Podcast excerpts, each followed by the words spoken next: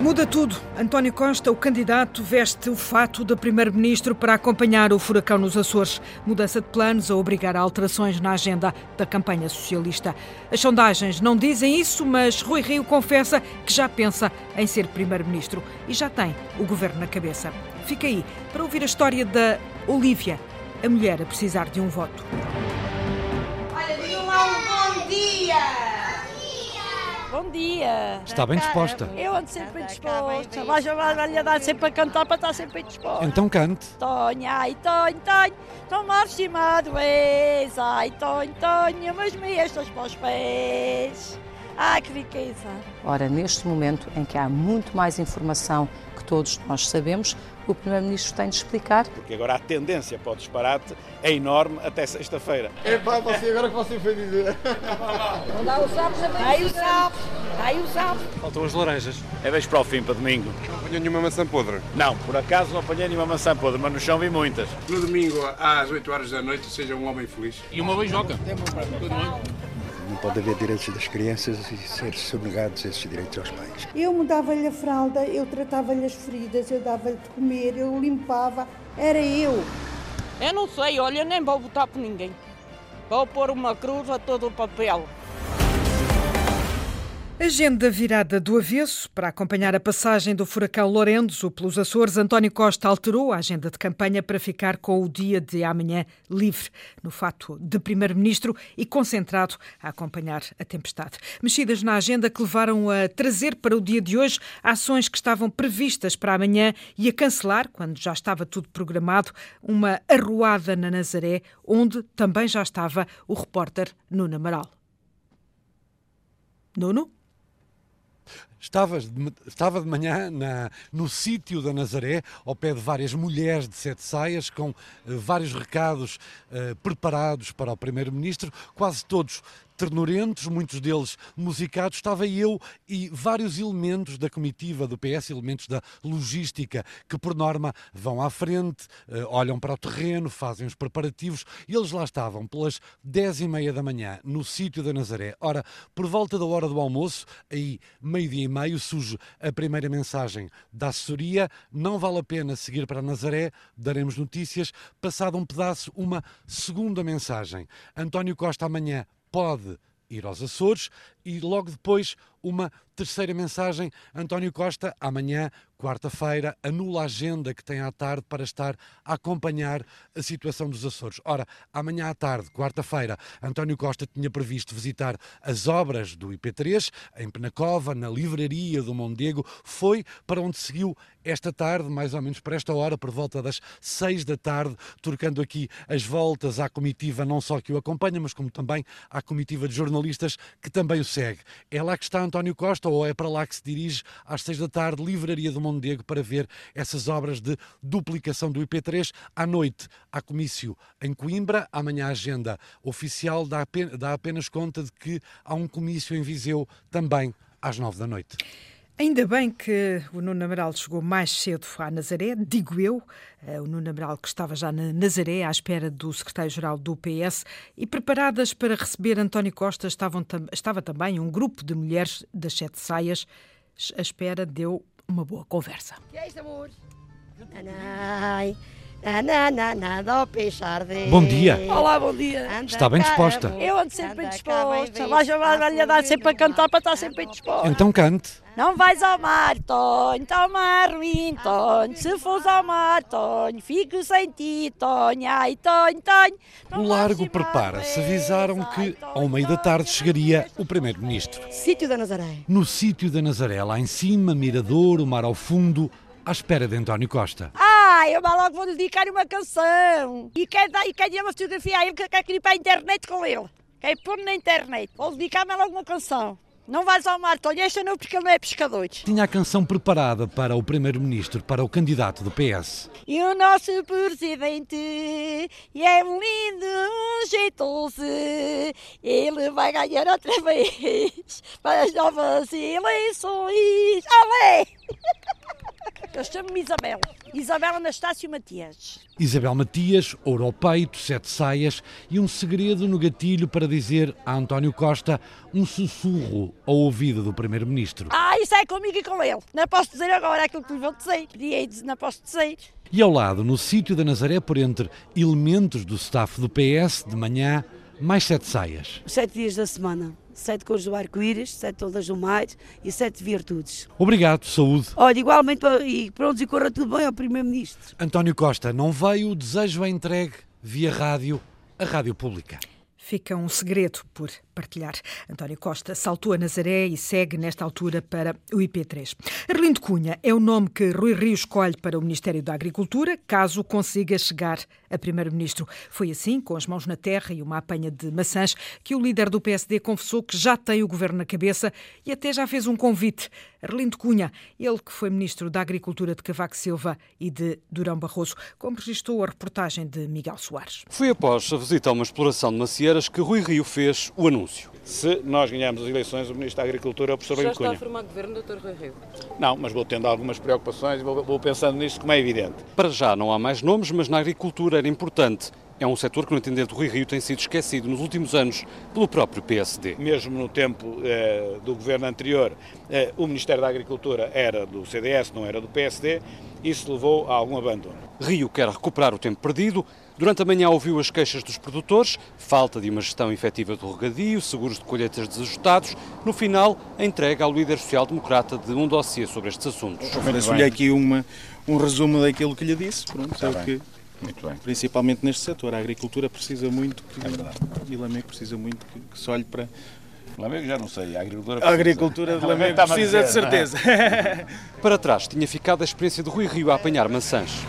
Ficou bem. Já deu aqui uma ajuda hoje. Já dei mais ajuda, já dei mais ajuda. Faltam as laranjas. É deixo para o fim, para domingo. Não apanhou nenhuma maçã podre? Não, por acaso não apanhei nenhuma maçã podre, mas no chão vi muitas.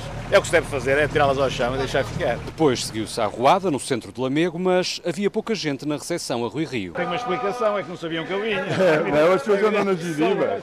Se soubessem, vai ter logo. Se calhar pensou que vinha o doutor António Costa. Ainda assim, o líder do PSD conseguiu distribuir alguns lápis, um brinde que não agradou a todos. O Lopes também vale pouco, também o partido não deve valer nada. ah, não.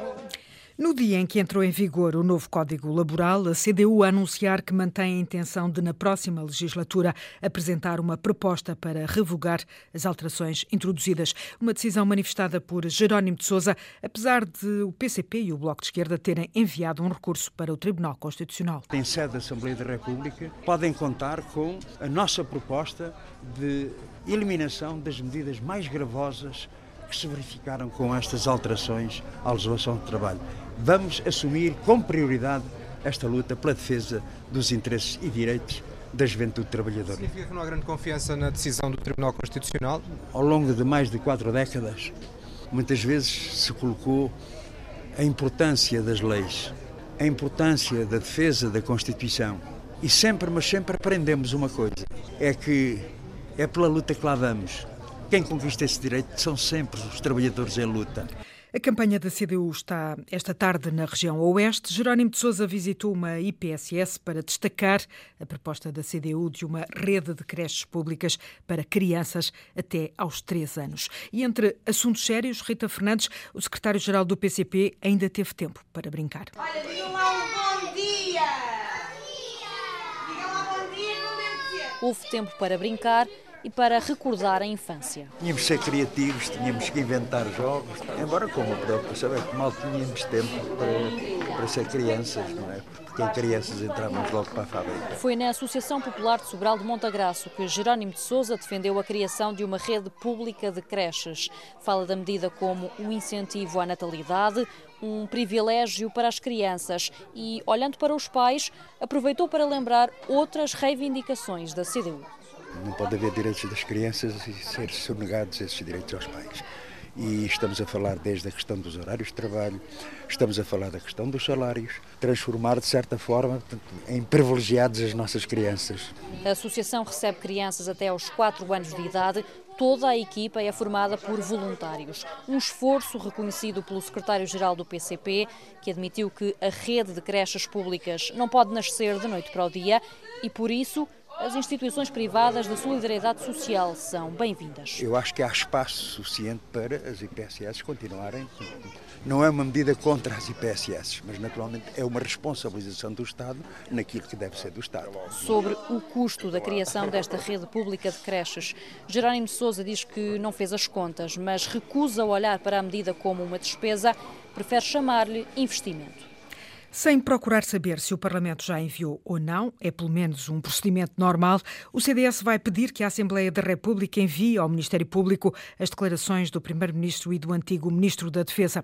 Assunção Cristas continua a dizer que António Costa deve explicações ao país e ainda mais depois de reler a resposta de António Costa dada por escrito à Comissão de Inquérito. O Primeiro-Ministro enviou a resposta que diz o professor doutor Azeredo Lopes desempenhou com lealdade as funções de Ministro da Defesa Nacional, transmitindo-me sempre, em todos os assuntos, a informação que considerou relevante ou que eu solicitei. Ora, neste momento em que há muito mais informação que todos nós sabemos, o Primeiro-Ministro tem de explicar se continua a entender que o Ministro da Defesa Nacional exerceu as funções com lealdade, se lhe transmitiu toda a informação que considerou relevante e se o Primeiro-Ministro solicitou alguma informação que porventura não lhe foi facultada. A manter tanques na agenda da campanha, Assunção Cristas visitou esta tarde um laboratório farmacêutico. A líder do CDS ouviu críticas e ideias que vão ao encontro das propostas do partido de baixar impostos. Madalena Salema. Tudo bem? Tudo. Cristas nunca tinha visitado uma fábrica de medicamentos. A Blue Pharma emprega 700 pessoas. 70% são licenciados. Exporta 90% do que faz. Paulo Barradas tinha perguntas para fazer à líder do CDS que eu tenho aqui umas críticas. aproveitar, aproveitar a campanha. A campanha. É, é, são as 35 horas, não é? Nós temos muita dificuldade em explicar aos nossos colaboradores porque é que a função pública tem 35 horas e eles aqui têm 40 horas. Cristas até percebe, concorda com o princípio, mas. Uh, o que nós podemos fazer realisticamente e com credibilidade nós preferimos não aumentar a despesa do Estado, não aumentar a despesa pública, mas baixar impostos para todas as pessoas. Já nos salários, consenso absoluto. Nós achamos que pagamos salários justos e que eles recebem salários injustos. Porque a carga fiscal é tão grande, o gap é tão grande, que os empregadores pagam de forma justa e os empregados recebem de forma injusta. Cristas diz que sim e lembra a promessa de baixar o IRS. O Bloco de Esquerda quer ver no próximo Orçamento de Estado verbas destinadas ao descanso dos cuidadores informais e também quer criar uma fórmula que permita a essas pessoas descontarem para a Segurança Social. Ideias expressas por Catarina Martins durante um encontro no Porto com cuidadores informais, seguido pelo repórter João Vasco. Eu sou Manuela Cunha, sou cuidadora informal do meu marido há oito anos, tenho sofro demência de Alzheimer. Eu sou Joaquim Santos, eh, sou avô de dois netos paralisia cerebral. Vários cuidadores informais partilharam esta manhã as suas histórias numa ação de campanha do Bloco de Esquerda. Eu mudava-lhe a fralda, eu tratava-lhe as feridas, eu dava-lhe de comer, eu limpava, era eu. Porque as enfermeiras pediam ajuda. Este tempo passado a cuidar faz com que, na hora do regresso ao mercado de trabalho, as dificuldades sejam grandes. Já temos uma idade avançada e o que nos resta de emprego é o emprego que ninguém quer. Muitas destas pessoas ficam sem carreira contributiva durante o período em que estão a cuidar de alguém, situação que o Bloco se propõe inverter no imediato. Precisamos seguramente de garantir no, rapidamente a capacidade de reforçar os apoios a quem não tem carreira contributiva por ser cuidador ou cuidadora informal. Catarina Martins pede o reforço da votação no Bloco de Esquerda para que o Orçamento do Estado para 2020 defina também já as verbas destinadas ao descanso dos cuidadores. Nós precisávamos já que a próxima legislatura houvesse a força suficiente para termos um orçamento do Estado que desse capacidade a efetivar o direito ao descanso dos cuidadores informais. Os mecanismos de apoio consagrados no Estatuto do Cuidador Informal vão ficar definidos nos próximos quatro meses. Nessa altura se verá como irá o Estado ajudar a cumprir esta missão. Cuidar das pessoas que nós amamos não é só um serviço para nós próprios, é um serviço para todos. André Silva foi almoçar à cantina da Universidade de Coimbra, matar saudades dos tempos de estudante e também saudar a decisão do reitor de proibir refeições com carne de vaca já a partir do próximo ano, Sandy Gageiro. Não é um momento simbólico, vai apenas matar saudades, um dia após as críticas do presidente da CAP. Apanha, no fundo, com as primeiras setas, com as primeiras resistências e é natural uh, que haja pessoas uh, que, que, demonstrem esse desagrado. Estamos habituados a isso desde a nossa, desde a nossa fundação, relativa a determinados temas, mas o importante é mesmo isto, é andar na rua, informar as pessoas, esclarecer as pessoas e responder que, no fundo, o PAN o que defende é uma redução do consumo de proteína animal. A campanha do PAN esperava encontrar jovens na rua, mas poucos passaram pela caravana. André Silva acabou por passar pelo mercado Dom Pedro, onde viu outro retrato da cidade e de quem vem do campo. Venho para aqui para me entender. Mas porque precisa também de algum, sim, sim, de algum dinheiro. Precisa, minha cabeça também. Já, tem, já ando aqui. Tem Quantos anos tem? Tenho 94. 94? André Silva falou com comerciantes, afirma que, acima de tudo, quer aumentar a representação. Que no domingo às 8 horas da noite seja um homem feliz. Terei muito gosto nisso. Não sou, não sou candidato a primeiro-ministro, sou candidato a aumentar a nossa bancada. Um abraço. Tudo, tudo, bom. Deus. E como noutras cidades, o sucesso junto do eleitorado feminino repetiu-se. E ai, e uma beijoca. André Silva parece preferir as beijocas aos beijos. André, outro, André Ventura andou esta manhã por Vila Franca de Xira. O líder do Chega falou sobre habitação para defender o fim do IMI. Aceita a regulação do Estado, mas é contra a construção de habitação pública, que os bairros sociais, diz ele, não ficam bem na fotografia e à porta dos prédios André Ventura só vê gente a beber cerveja. Um discurso que o candidato do Chega deixou para o microfone, que à passagem no mercado, Luís Peixoto rendem mais as larachas sobre futebol. Matar o gajo do Porto Dizer em voz alta o que as pessoas dizem nos cafés. André Ventura faz jus à sua frase no mercado de Vila Franca de Xira. Mas lá já não tenho direito à reforma. Já tem várias reformas. Mas reforma assim, olha, é assim deste tamanho. É isso que nós temos dito. E outros estão a receber milhares de euros por mês sem fazer nada. O líder do Chega percorre as bancas, pouco a corridas, algumas com sapos de barro. Dá o sapo, aí o sapo, aí o sapo. Ouve-se o sentimento da população. É isto que nós queremos. Gente que trabalhe, não é à espera dos subsídios. Bem, é Mas isso agora não há muito assim. Não, não, Preferem estar em casa, claro. Ah, vem o subsídio e pronto. É mais fácil, é mais o nosso fácil. trabalho não é fácil, é um trabalho com muito sacrifício. Sim, sim, sim. E o Benfica, sempre o Benfica. Tem que apertar bem com ele, que eu também sou vermelho, aperto bem com ele. Não faço é como o Vieira, calma lá. é pá, você, agora que você foi dizer. Mas bom, Ventura veio à cidade ribatejana falar de habitação. Precisamente para defender o fim do IMI, tenho ouvido partidos dizer que querem mais habitação pública. O Estado não deve ser um senhorio, não é para isso que ele serve, mas que o Estado ajude efetivamente quem precisa.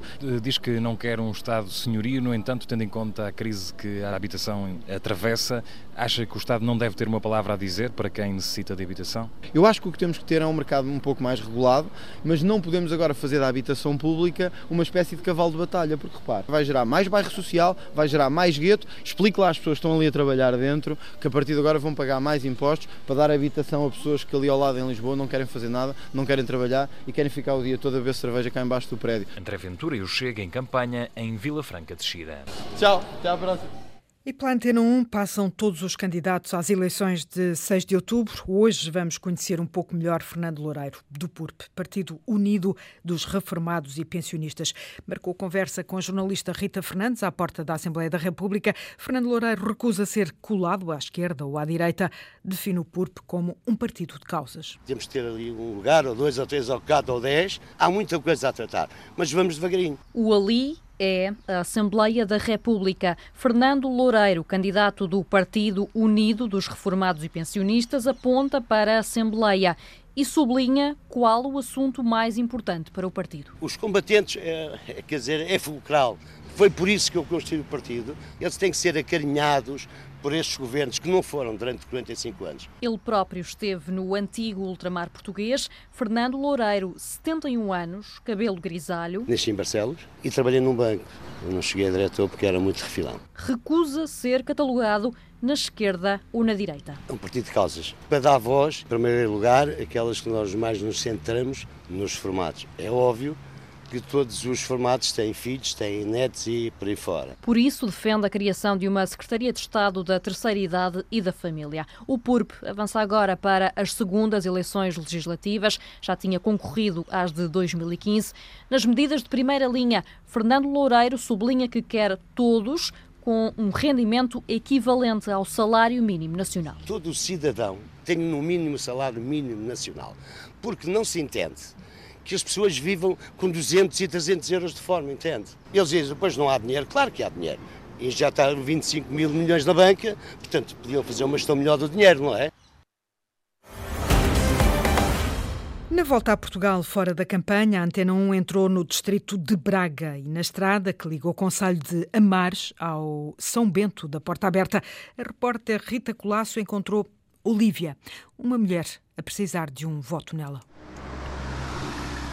Olívia está na berma da estrada. Olha, aqui é o lugar da cerca e Santa Maria de Bouro. Olhar inquieto, às vezes magoado. Cortaram-me a luz da casa, tenho ali o frigorífico a descongelar eh, as minhas coisinhas que tenho. Está sem luz há várias horas, sem ninguém que lhe dê uma ajuda aos 60 anos.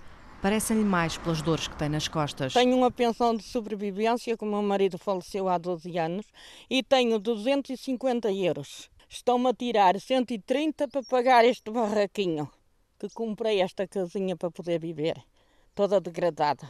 E o resto é para eu comer. Então a senhora uh, vive com quanto? Depois de pagar as suas despesas, tem quanto para comer? Para... Não, não fica nada para comer. Olha, ainda foi um dia desta semana que eu paguei na Câmara 45 euros do lixo.